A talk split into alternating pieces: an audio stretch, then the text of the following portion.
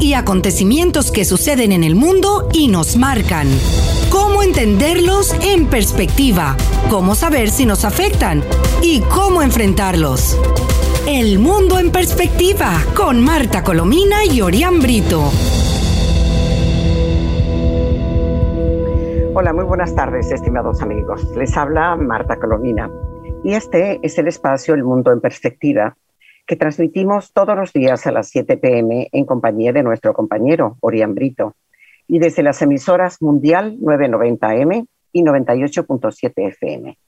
Les recordamos, como hacemos cada día, que también pueden oír nuestras conversaciones en el podcast entrando a la página web actualidadradio.com. Así que quienes no se encuentran en Miami o no nos puedan sintonizar hasta ahora, pues podrán escuchar El Mundo en Perspectiva con Marta Colomina y Orián Brito a cualquier hora. Sintonizas El Mundo en Perspectiva con Marta Colomina y Orián Brito. Hola, buenas tardes, Orián. Hola, buenas tardes. Un saludo para usted y para toda la audiencia que nos acompaña siempre. Sí, bueno, mira, tenemos montones de información, ¿no? Eh, sí. empecemos con el surrealismo criollo. No hay otra forma de decirlo. Sí, sí, el surrealismo de Maduro, que en plena tercera ola de la pandemia, la Asamblea Nacional Fraudulenta se le ocurrió la patética, la, la espantosa, la estúpida, la, la terrible idea de decretar el 13 de junio como el Día del Rock Nacional. Oh, insólito. ¿Sabías que había rock nacional? Porque yo sé que hay un rockero que tiene casi la edad mía que ya ni canta. O sea, pese, bueno, y todo esto lo hacen, ¿no? Es que, es que poniéndose serio. Eh, mientras Venezuela atraviesa una, una, una crisis tan aguda de carácter político, social, económica, la pandemia sigue creciendo, el sistema de salud está colapsado, las vacunas no llegan. Venezuela tiene además un récord mundial de, de, personal de salud fallecido porque no cuenta con protección y no han sido vacunados. Entre risas, esta gente, esta gentuza, se le ocurre nombrar el 13 de junio como el Día del Rock Nacional, algo, algo verdaderamente. Yo le aseguro que ni saben la historia del rock. Además, eh, es una asamblea espuria, porque, porque realmente, y fíjese que tan espuria es que nadie le presta atención, que en esa sesión el propio Jorge Rodríguez dice que los que no vengan le van a descontar el, salario porque no van. No, ni siquiera van. ni siquiera van, pero ¿qué más están? Si de todas maneras van a votar igual, los votos van a, los, los van a contar. Exactamente. Va a ocurrir como en el proceso electoral. Así que, igualito, pues, igualito. Claro. Mira, y, mientras la Organización Panamericana de la Salud reitera que ah, aún faltan por pagar 10 millones de dólares para que las vacunas del sistema COVAX lleguen a Venezuela, la vicepresidenta de Maduro, tal como tú indicabas ayer, eh, dice que sí, que pagaron, pero es que ahora da una novedad, que esos 10 millones que fueron bloqueados por el banco. ¿Tú, ¿tú crees que eso haya sido posible? Ellos, ellos intentan hacer esta matriz de opinión, hacerla, digamos, validar. Yo honestamente lo dudo, porque fíjese, a Bonnie Cepeda le pudieron pagar 60 mil dólares. Mm. Entonces, si a Bonnie Cepeda le pudieron pagar 60 mil dólares, es porque algún dinero tienen en algún lugar. Y, y, habían, habían dicho que iban a utilizar un banco en Suiza para eh, el pago de este mecanismo. Perdona, claro, es que el 50% que había pagado supuestamente originalmente Maduro vino de una cuenta en, en francos suizos de, Suiza, sí. Así es. Que, um, otra prueba de, de, que a más de año y medio de la pandemia en el país los trabajadores de salud no han sido vacunados en su totalidad, sino una, una, una minoría realmente que no, no, no cuenta. Es que ayer el gobernador chavista del estado de Aragua, Marcos Torres, anunció que prometió vacunar este viernes a todo el personal de salud de Maracay. O sea, que reconoce que el personal de salud de Maracay no está vacunado, no está vacunado. vacunar en un, en un día algo verdaderamente increíble. Y, siguen registrándose en las filas de los venezolanos que van a buscar vacunas, venezolanos que se desmayan.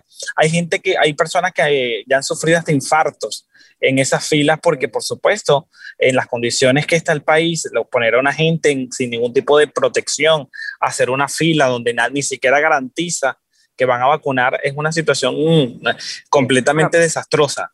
Pero, pero fíjate, eh, Orián, la prueba de que en Venezuela no hay ni, ni, hacen PCRs, ni el gobierno tiene idea y si tiene idea la oculta de, respecto a los que han muerto por, por, por la pandemia y los que, los que están contagiados. La pandemia se ha extendido de tal forma sin que, sin que, como esta mañana comentaba con Julio César Camacho en su programa, sin que haya constancia clínica, porque no se aplican los PCR en, Venezuela tampoco, solamente los aplican supuestamente en el aeropuerto y en este caso como que no las aplicaron, y lo cuento de inmediato, ¿no? a, la a, la selección venezolana de voleibol le, aislaron a, ocho de sus integrantes por haber dado positivo al COVID-19 en, en Bélgica. Llegaron, llegaron a participar en un, en un campeonato y resulta que se encontraron con que ocho están contagiados con COVID. Luego de detectarse esos ocho casos, es, es prueba de que salieron del país sin haberles aplicado una PCR. Claro. Nada, absolutamente nada, ¿no? Algo no. terrible, ¿no? Porque recordemos también que ese, que ese laboratorio que está en el aeropuerto es una mafia, sencillamente. Ah, claro. Para que el régimen obtenga 60 dólares. Es una realidad. Y, no, y, yo creo que a algunos de los que le aplican el PCR ahí, cuando llegan a, a Europa o a cualquier otra parte del mundo, a lo mejor nos encuentran con COVID y no, no, no nos han enterado. Exactamente. Así. Mira, vamos ahora con la preocupación de Estados Unidos por los barcos de guerra iraníes, que ya lleva repitiéndose como información preocupante. Ya una semana, ¿no? Sí, no, pero además, fíjate, hay mucha información, mucha réplica, mucha, mucha expresión mediática por parte del Pentágono y por parte del Departamento de Defensa de los Estados Unidos y de la vocería del, gobierno sobre, sobre este tema, ¿no? Porque es que el barco ya está en el Atlántico y está con la fragata al lado, ¿no? Y las declaraciones profusas de voceros del Pentágono eh, y, de, y, como te decía, de altos funcionarios del gobierno eh, sobre la preocupación por los barcos iraníes que se dirigen a Venezuela, el Macrán y la fragata Sahan, que, fíjate, rodearon África y pasaron el Cabo de Buena Esperanza antes de entrar en el Atlántico. Y es la primera vez que buques de guerra de la República Islámica realizan este tránsito y mucho menos para llegar a Venezuela, como aparentemente es el, propósito, ¿no? Eh, el, el, um, eh, fíjate que el primero, primero fue un contacto supuestamente en privado, pero que trascendió a los medios, eh, pidiendo tanto al presidente cubano Díaz Canel como a, Maduro que rechacen los barcos de guerra iraníes, que no lleguen a sus respectivos países. Y se lo dicen a Díaz Canel porque al fin y al cabo la Venezuela de Maduro es una colonia, la colonia de cubana. Cubano, ¿no? Correcto. Eh, Irán, sin embargo, está avanzando con el viaje, con la, eh, con la esperanza, dice, dicen los analistas, de presionar a Caracas para que permita el ataque, el atraque de los barcos, según un funcionario de defensa, ¿no? La preocupación de Estados Unidos ante la posibilidad de que Irán transfiera armas a Caracas es de lo más ostensible, eh, Orián. Estados Unidos tendría evidencia de que el buque de guerra Macrán lleva botes de ataque rápido, probablemente destinados a la venta en Venezuela. Ahora, ¿tú te imaginas lo que significa para una situación tan endeble políticamente y, de seguridad de Colombia con, con, con, con la cantidad de, de, de, gente interiormente proveniente de la izquierda radical del continente. Sí, saboteando. Pasaría países. Por eso es por lo que Estados Unidos hace, mm, dice que la transferencia de misiles de largo alcance de Irán a Venezuela no es aceptable para Estados Unidos y no va a ser tolerada ni permitida, señalas. Ah. Y eh, eh, eh, Kirby, John Kirby, que es el representante, el portavoz del Pentágono del, del gobierno de Biden, advirtió que una nueva entrega de armas sería un acto provocador y una amenaza para nuestros socios en este hemisferio. Y tiene razón.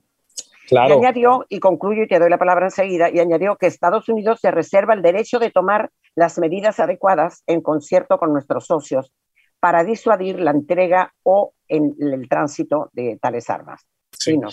Estados Unidos ha sido muy firme en reiterar que esto es una provocación que no la va a tolerar eh, por parte de la administración Biden. Ahora, el silencio se mantiene por parte tanto del régimen cubano, que ya se le hizo la advertencia, como el de Maduro. Sin embargo, hoy en día los sistemas de radares están tan precisos que por, no hay forma de ocultar esta, este, este, este, movimiento por parte del régimen iraní. Bueno, em, vamos ahora con que a pesar de la, lo, lo que está mm, lo que decidió la ONU en relación a, al, sí. bueno, la ONU entre comillas, ¿no? Al testaferro de Maduro. Sí, bueno. La, ONU, entre comillas. Perdona, la Comisión de Derechos Humanos de la ONU está integrada por satrapías. Es decir, Exactamente. ahí está Maduro, está Cuba, está Irán y otros regímenes terroristas Exactamente. ¿no? Eh, y en regímenes donde reina la represión y no hay ningún respeto a los derechos humanos en absoluto, ¿no? Bueno, Estados Unidos aparentemente, no le, bueno, no le está haciendo caso ninguno a esa decisión de la, de la ONU y va a formalizar la solicitud de extradición de Alex a, a principios del mes de julio, julio, es decir, el próximo mes.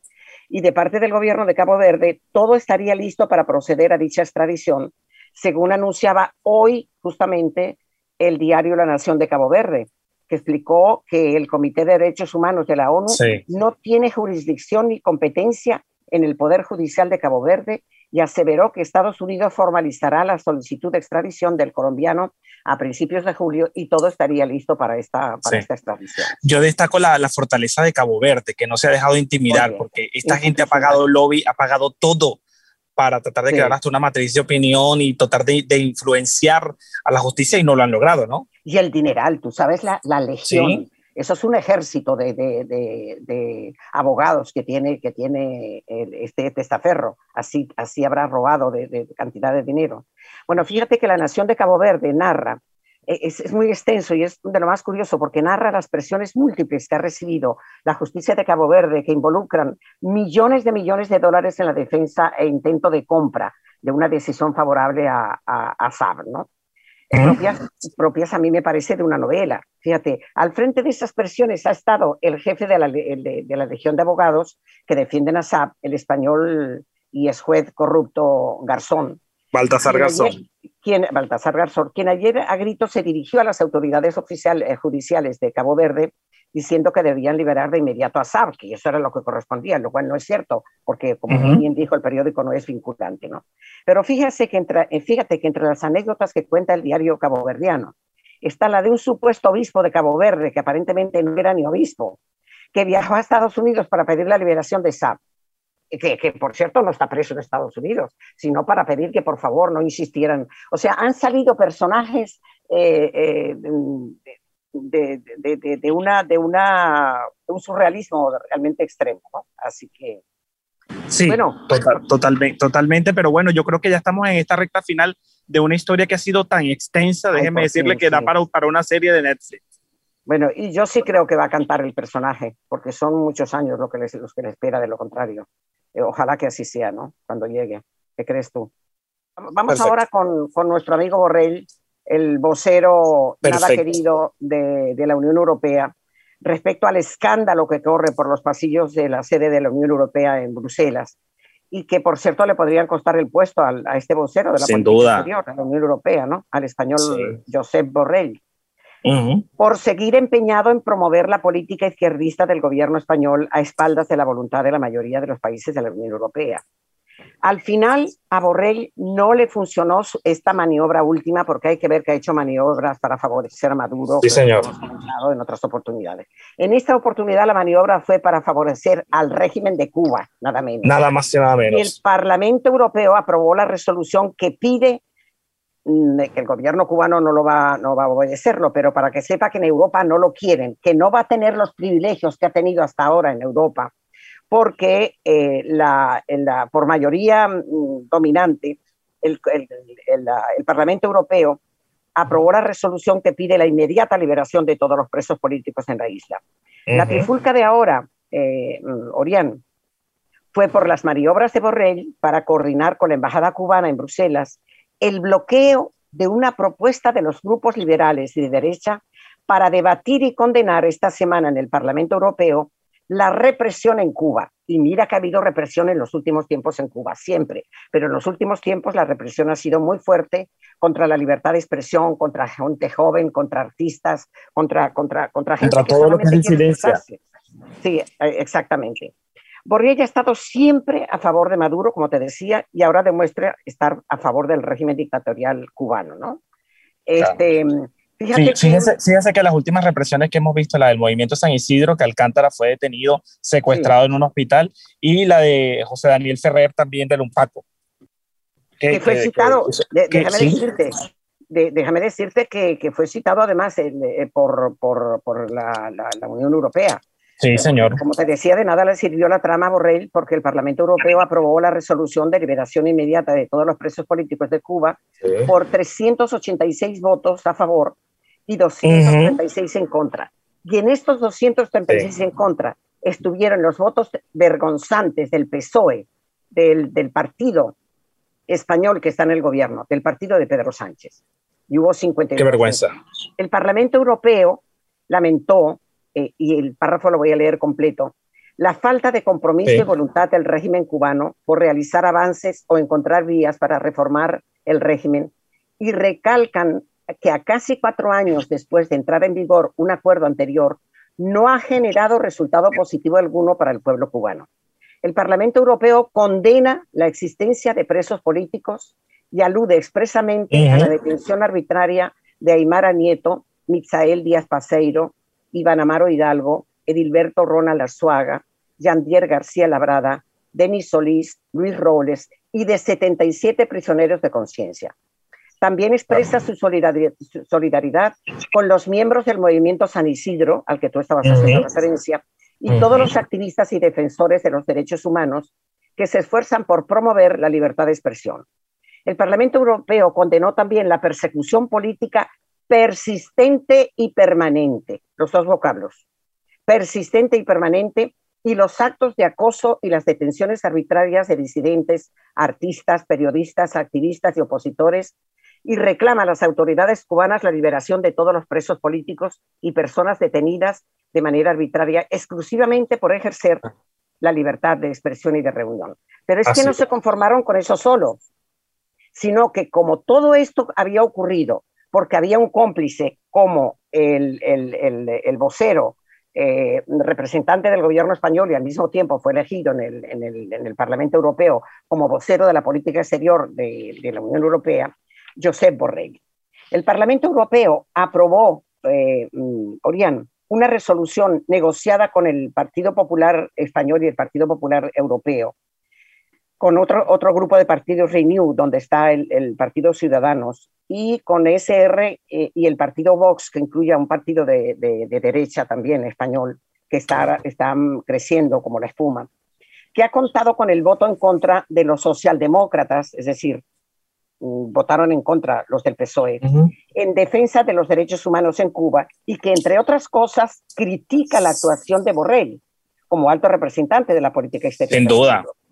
Bueno, el texto condena enérgicamente, lo leo textualmente, condena enérgicamente la existencia de presos políticos, la persecución política persistente y permanente, ya lo dijimos, los actos de acoso y todo lo demás que ya les hemos dicho hasta ahora. Luego, yo, yo, he recogido reacciones aquí en el sur de la Florida de los grupos del exilio porque celebran esta decisión. Y me, eh, yo conversé con dos expresos políticos que me decían que la importancia de esta resolución es que se da en momentos donde el régimen cubano intenta ver que hay una transferencia del poder y que Cuba se está abriendo.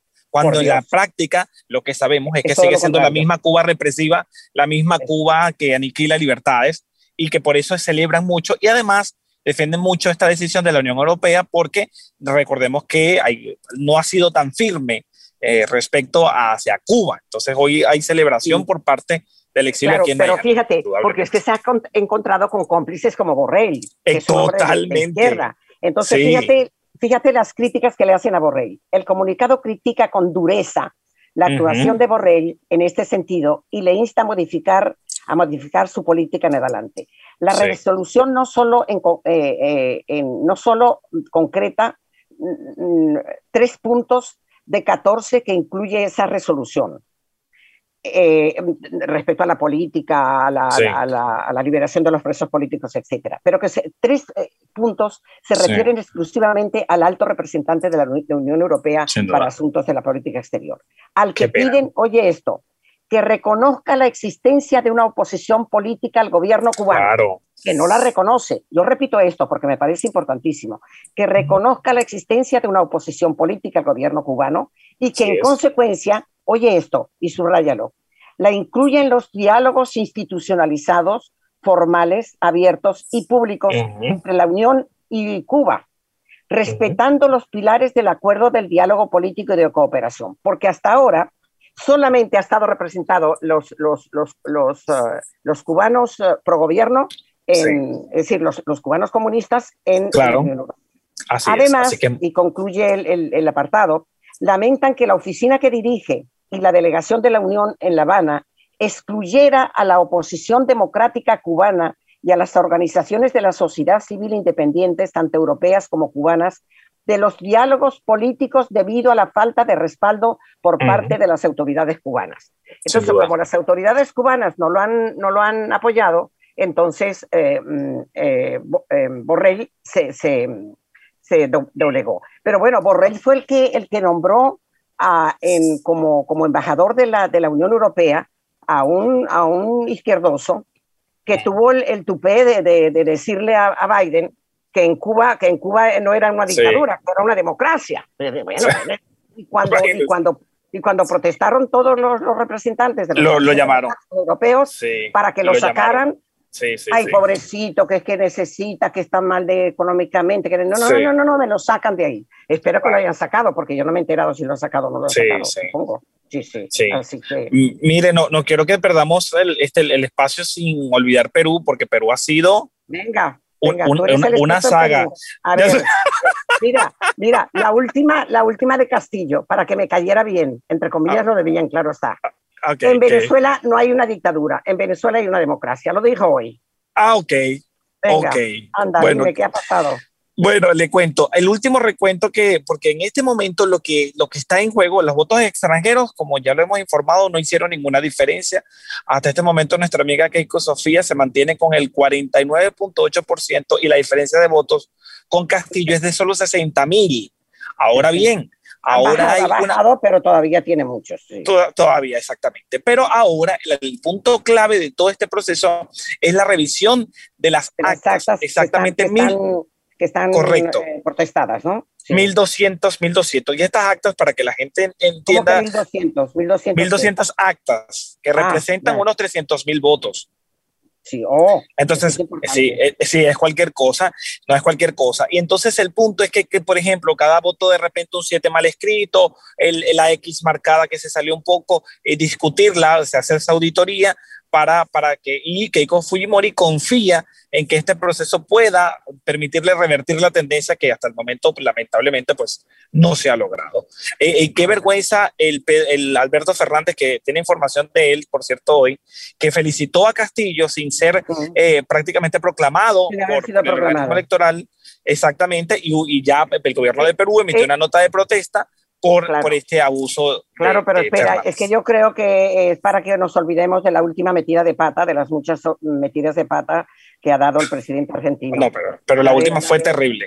La de ayer que le obligó a pedir disculpas a los jefes sí. de los países mencionados de Brasil, eh, sí. eh, Perú, por cierto, y México, ¿no? Sí, Resulta que el presidente Fernández, en medio de la visita oficial, para los que no se hayan enterado, de la visita oficial del presidente español Pedro Sánchez, atribuyó el miércoles una frase al escritor mexicano Octavio Paz y generó un revuelo oriente sí. en las redes sociales.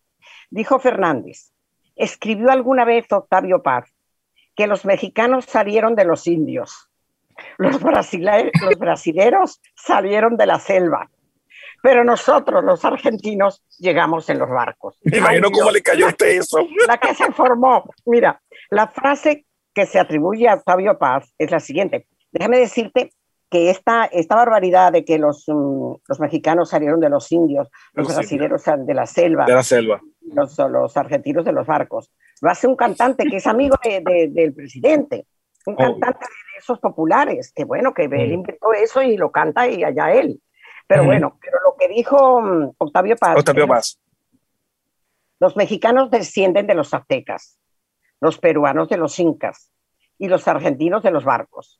Pero resulta que hasta los argentinos se han puesto bravos con, con Fernández, con su presidente, porque con eso de adherirse a de que los argentinos mm, eh, llegaron de los barcos y que antes uh -huh. no había nadie ahí, está uh -huh. negando el pasado argentino, el pasado indígena argentino, uh -huh. que los historiadores um, reeditan y, y respetan. Entonces, total, que um, Fernández no, no, no, pega una. No, no pega una y ahí rechazo, fíjese, él es muy amigo del gobierno mexicano, pero en México, si él pisa hoy México, creo que ya es declarado persona no, no grata por él. Le dan una pitada como las que Exactamente. Pedro Sánchez. Pedro Sánchez, exactamente. Sí, sí. Porque desafortunada bueno, situación. Eh, como me imagino que estamos muy cerca del, del final del programa, sí. la mitad del. Quedan dos minutos. Mira, pero fíjate esto. Dígame ustedes ah, nos han escuchado durante todos estos días la, la, la, la terrible presión de los pobres ah, mm, señores del campo de Venezuela, los agricultores, pidiendo gasoil, que no hay gasoil, que entonces no puede llevar la producción ni al campo, ni, ni, la puede llevar a los mercados, ni nada. Bueno, resulta que llegó gasoil y Maduro mandó la mitad a Cuba. A Cuba. La mitad del gasoil, que, recibió muy poco, fue recibido por la Venezuela, que tiene su agricultura y economía detenida por falta de combustible. Fue enviado por Maduro, regalado a Cuba. El presidente interino, Juan Guaidó, denunció que el régimen envió ese diésel a Cuba para pagar servicios de inteligencia, de represión, porque inteligencia en el sentido policial es represión, y de propaganda. Los reportes de embarque de PDVSA revelan que la administración de Maduro continúa enviando diésel y gasolina y petróleo regalado a Cuba. Así que... Para Cuba todo. Y refiérete ahora a la pelea que va en serio, o no, no sabemos si es un teatro para que creamos... Entre el Consejo Nacional Electoral, ¿no? Sí, que, el, sí, entre Rector Picón los dos de oposición son de oposición. A ver, dilo. Pues sí, porque, porque ellos han acusado al, al, canal del Estado, venezolana de televisión, de que se utiliza como instrumento de propaganda y la reacción del régimen de Maduro, especialmente de Diosdado Cabello, ha sido amenazar a los rectores y decir que esto no, no, no va en aras de la convivencia, Enrique Márquez, que no va en aras de la convivencia. Y bueno, para mí realmente, independientemente de que, de que respaldo eh, lo que hace CBTV, que sabemos que es un instrumento del régimen, la realidad es que ese Consejo Nacional Electoral no va a llegar a mira, nada. ¿Cómo será lo que está haciendo hoy el gobierno para que hoy el Partido Comunista de Venezuela denuncia venezolana de televisión, porque se convirtió en el, brazo de propaganda del chavismo. Y a propósito de lo que... Pero, pero se dieron cuenta tarde, déjeme decirlo. Sí, sí, bueno, bueno, imagínate. Usted no es un poder, respondió un malhumorado Diosdado Cabello al vicepresidente Enrique Márquez, disque opositor, porque tuvo el atrevimiento de sancionar al PSV, el partido del gobierno, por utilizar recursos públicos también, también, para hacer campaña a favor de sus candidatos. Que siempre lo hace. Bueno, pero fíjate una cosa, con esta oposición, yo, pienso que va a haber Maduro para rato. Stalin González, que es líder del partido opositor Un Nuevo Tiempo, que hace rato coquetea ya con el madurismo, declaró ayer que la negociación con Maduro debe comenzar ya lo antes posible porque ya se han logrado muchas cosas con Maduro. ¿Y por qué no mencionas la, la, expulsión de los 80 inmigrantes? Ya, ya, no tenemos tiempo, pero lo voy a comentar. Sí, 80 venezolanos que cruzaron la frontera eh, fueron expulsados según la denuncia, eh, fueron tomados a una, a una, instalación de inmigración y ahí posteriormente devueltos a México. Los afectados dicen que hasta le quitaron dinero, es lo que han denunciado en redes sociales. Eh, les aseguraron que los trasladarían a un lugar, a un lugar, seguro y al final terminaron siendo Fueron deportados a México sin documentos y despojados de sus pertenencias. Del dinero. Según informa el abogado de inmigración, ¿no? Bueno, entonces llegamos al final, ¿no? Sí, será hasta la próxima semana. Yo, quisiera algún día dar buenas noticias. Cuando tenga una buena noticia, le voy a estar la media hora hablando de ella. Seguro que sí. Para disfrutar. sí, hasta la Gracias por la atención que nos dispensan cada día y hasta la próxima oportunidad hechos y acontecimientos que suceden en el mundo y nos marcan. Cómo entenderlos en perspectiva, cómo saber si nos afectan y cómo enfrentarlos. El mundo en perspectiva con Marta Colomina y Orián Brito.